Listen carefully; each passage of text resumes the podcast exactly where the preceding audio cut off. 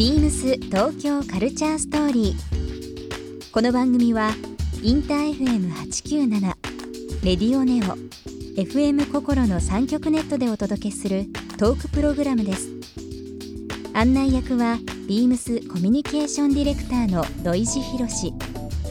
今週のゲストは音楽家の渋谷慶一郎ですさまざまなテクノロジーを使い実験的で最新の電子音楽をクリエイトする。現代音楽家の渋谷慶一郎さんをお迎えして1週間さまざまなお話を伺っていきます。BeamsBeamsBeamsTokyo Culture Story. Beams Tokyo Culture Story. This program is brought to you by Beams. ビームスありとあらゆるものをミックスして自分たちらしく楽しむ。それぞれの時代を生きる若者たちが形作る東京のカルチャー。ワクワクするものやこと。そのそばにはきっといつもビームスがいる。ーな未来を作りたい。東京のカルチャーは世界で一番面白い。ビームス東京カルチャーストーリー。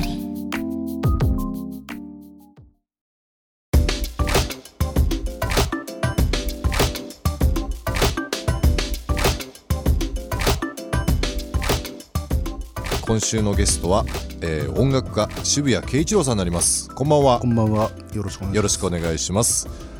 渋谷さん今日ちょっと渋谷さんに僕プレゼントあすいません。僕持ってきました。自分の CD を持ってこようと思ってたんですけど、うん。日にちを間違えてて 慌てて。ででもそれどころじゃなくて収録の日にちを間違えてて すいません。とんでもないです。何ですか？あのですねはい。ビームスジャパンというあの日本をブランディングすはいはい。るということで、えー一昨年からやっておりますけどもそちらでこれ僕も愛用してるもんなんですが、はい。あの諏訪田という、えー新潟の三条市ですねのこれニッパー型のはい。爪切りになります。爪切りなんだ。はい、でこれすごい切りやすくて、まああのパチンパチンっていうタイプよりははい。ちょっと本当ニッパーでなのでちょっとずつこう削っていくいいですね。デザインもすごくはい、洗練されてて。普通のなんて言いましょう。爪切りだとはい。割とこうまっすぐうんにななりがちなんですけど、これは本当にカーブもすごい作りやすいですし、はいはいはい。割とこうプロユースのものでよく爪る。大事でうん、あの細かいところは噛んで仕上げるんですけど。噛んで仕上げる。ピアノを弾くと爪伸びてると鳴っちゃうんですよね鍵盤で。カチカチカカチチカチカチ。でその音が気になるから、うん。爪はなんか子供みたいに短くないとうん、弾きにくいんですよ、なるほど。だから全然なんていうのかなかかっこいい爪にはなんないんだけど、うん大事なんですよね。よかったです。ありがとうございます。もう本当に今お話しいただきましたけどすごく指先、うん、あのー自分表現される上で非常にこう繊細な部分かなと思ったので、はい。あのちょっとまあ僕も使ってるもんですけども、うん。ぜひぜひあのお使いいただきたいなとありがとうござい思ってお持ちしました。えっと今日月曜日なんですけども改めてうん。渋谷さんが考えられる、はい。えー音楽とあとはテクノロジーという部分で、私最近その渋谷さんの活躍されるう部分で非常にその音楽と、まあ、最先端のテクノロジーという部分での融合っていうのがもう勝手ながらですけどすごいイメージがあるので、うん。なんかその辺を、えー伺っていきたいなとはい。思っております。事前にちょっとアンケートご記入いただいてるんですが仕事に必要な道具の、え返答がですねお答えが非常にちょっと面白かったので、はい。一つは70年代生産のアナログシンセサイザー。うん。プロフェット5ですね、プロフェット5っていうので、、はい。やもちろん先最先端のってさっきおっしゃってたような、ソフトウェアとシンセサイザーとか、はい。あの新しいものはうん。どんどんどんどん買ったりもらったりするして使ってるんですけど、うん。古いものがいいのは、うん。毎日同じ音しないんですよね。気温とかによって変わるから。なるほど、ピアノもそうじゃないですか。はい。でそれはなんていうのか自分がこう刺激されるというか、うんうん。毎日のっぺりね同じような人って嫌 じゃないですか。で気分もいろんな人と会ってね。そうそうそう、んあとピッ音程も変わるし、はい。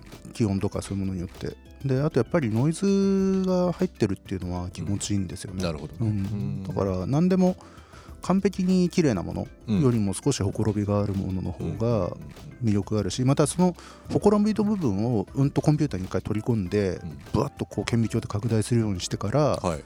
使ってで本当に綺麗なこうデジタル、うん。ツルツルのデジタルと対比的に組み合わせたりとか、うん。ですると割とハッとするようなものがあってだからやっぱりギャップっていうかコントラストがデジタルと作れるっていうことが僕はすごくよくて何でもコントラスト大事ですよね。確かに、うん。そのコントラストっていう話、まあ、生音というかアナログの音ってまあ、日々音違うってありましたけど、うんそういう音にこう興味を持ち始めたのっていうのは、はい、記憶の中でいつぐらいからそういうのに興味を持いやち始めたなんかね5歳とかうん。4歳ぐらいからうちにあるピアノにこう適当に本載せたりとかしてたんですよね結構。本ですか？そうぐしゃんと音がするじゃないですか、はいはいはい。であと適当にこうやって手を置いて叩いてみたりとか、うん作曲ってほどでもないんですけど、うん。でなんでこういう音が面白いのに普通の音楽で使わないんだろうってずっと思ってたんですよね、はいはい、でただまあその時は本当にピアノ趣味で習ってるぐらいの感じで、うん。先生が綺麗だったから続いてたようなもんで、うん。ピアノの先生が、うん。でもそういう好奇心みたいなのが一番うん古い記憶ですかね、えー。うん今の2018年の日本に限らずですけど、うんうん。全体的な今のその年代として区切った時は、はいはいはい。音とかそのはい。テクノロジーとかっていうのははい。どういうふうに解釈されてますか、日本のですか？うん、まあ日本でも世界でもいいですけど、日本と世界は音っていうことですごい違うんですよね、うん。うん、日本の特にポップミュージックのうん。作り方とかで、えっとヨーロッパの僕友達はみんな言ってるのはすごい工業製品っぽい。っ工業製品っぽいですか、うへていうのはビート大体歌謡曲作ると鳴ってるじゃないですか。ーうん。ドンチンドンチンドンチンとかって。あんなにビート普通になってないから音楽ってって言うんですよ。で確かにアデルでもアデルでも何でも聞聞けば分かるけど、ビートなんてこう抑揚で盛り上がって盛り上がってきた時にその流れの中で出てくるもので、うん。最初から「ツッチツッチツッチ」とかって「私は」とかっていうのないんですよね。で彼らはエスニックとしてはこれは面白いと思うけどただ音楽としてはちょっと無理なんだよね音としては。うんうん。っていうのは言ってますね。工業っぽいんですね、うんうん。なんかあの特に90年代とかはデトロイトテクノとか、はいはいはいはい。えージャーマンテックとか。あれはミニマリズムですよね。ミニマリズムですね。うん完全に。ううん。んなんかああいうふうにコンセプトとして全部削ぎ落としてミニマルにやるっていうのはもちろんありだし、うん。今ももちろん続いてることなんだけどあのポップスで例えばコード決まりました。ビートメインのビート決まりました。メロディー決まりましたっていうと MIDI っていうコンピューターの中のはい。やつで正しく打ち込んで、打ち込み直してそれをカラオケにして作っていくっていうのが普通のやり方なんですよ。そうなんですね、ただねそれはすごく失われることが多くて、えイタリアでねミラノでロレンゾ・セニっていうワープのアーティストがいて僕すごい仲良くて彼とコラボレーションっていうか一緒に曲作ってたんですよ。はい。でまあその時日本ずっと離れてたから時間感覚とかが日本じゃ完全になくなってて一緒に作って僕がコードなんか決めてた時に「あこれいいよね」とかって言ってうん弾いてて一回データで撮ったんですよね。録音したんですよ。生で弾いて。はい。でじゃあちょっとミミディで打ち込み直してみようかってやったらその方が便利なんであのテンポが正しく取れるから、BPM が正しく取れるから、うん。もう全然失われちゃっててだからこう僕が僕がいいねって思ったのは例えばドミソってコードがいいんじゃなくて、はい。ドは親指はこんぐらいの強さミがこのぐらいの強さっていう感覚その瞬間の空気全部含めていいねってお互い言ってたわけでなるほど。それを打ち込み直しちゃってたらもう全ほとんどの要素はそがれちゃってうん音が合ってるっていう答え合わせだけになっちゃうんですよね。なるほど。でその感覚ってね日本にいるとなかなか落とし見落としがちなんですよ。ううん、だからこれは怖いなと思って、うんだからやっぱヨーロッパ住む移住をもっと増やそうってその時思いました。そういった理由もあるんですね、うんありますね。うん面白いですね。なんかあの技術ですとか、はい。まあいろんな部分でヨーロッパが長けてるとか、うんうん。そういったのではなくて、うんうんうん、今のお話を伺って思いました。技術は日本の方が長けてると思いますよ。ううんん。その指先の感覚音とかうん。うん二度と同じ音が出ないとかっていう部分があるっていうのはちょっと意外で面基本的には見たことないものとか聞いたことないものが好きだからそれを作りたいっていうのが最優先で手段は何でもいいんですよ。うんうんでだからテクノロジージャパンみたいな感じで今日本で騒いでるけどテクノロジーってやっぱり道具でしかなくて、うんコンセプトにはなりえないんですよね。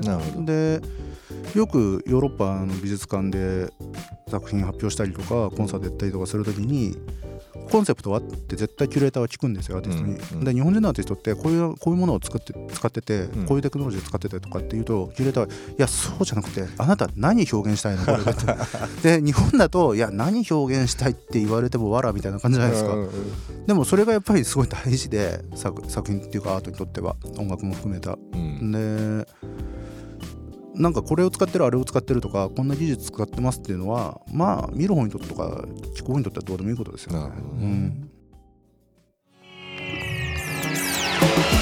ビームス東京カルチャーストーリー。番組では皆様からのメッセージをお待ちしています。メールアドレスは beams897 アットマークインター FM.jp ツイッターはハッシュタグ beams897 ハッシュタグ beams 東京カルチャーストーリーをつけてつぶやいてください。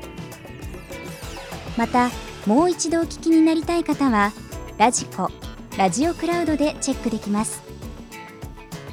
ビームス東京カルチャーストーリー。明日もお楽しみに。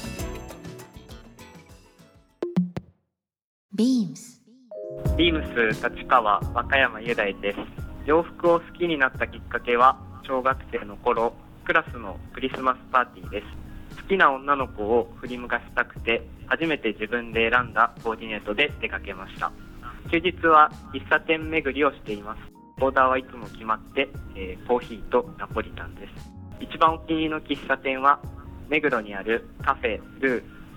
本格的なサイフォン式のコーヒーが飲めてアンティークな雰囲気が最高なのでぜひ行ってみてくださいビームス東京カルチャーストーリー Beams Tokyo Culture Story. This program was brought to you by Beams.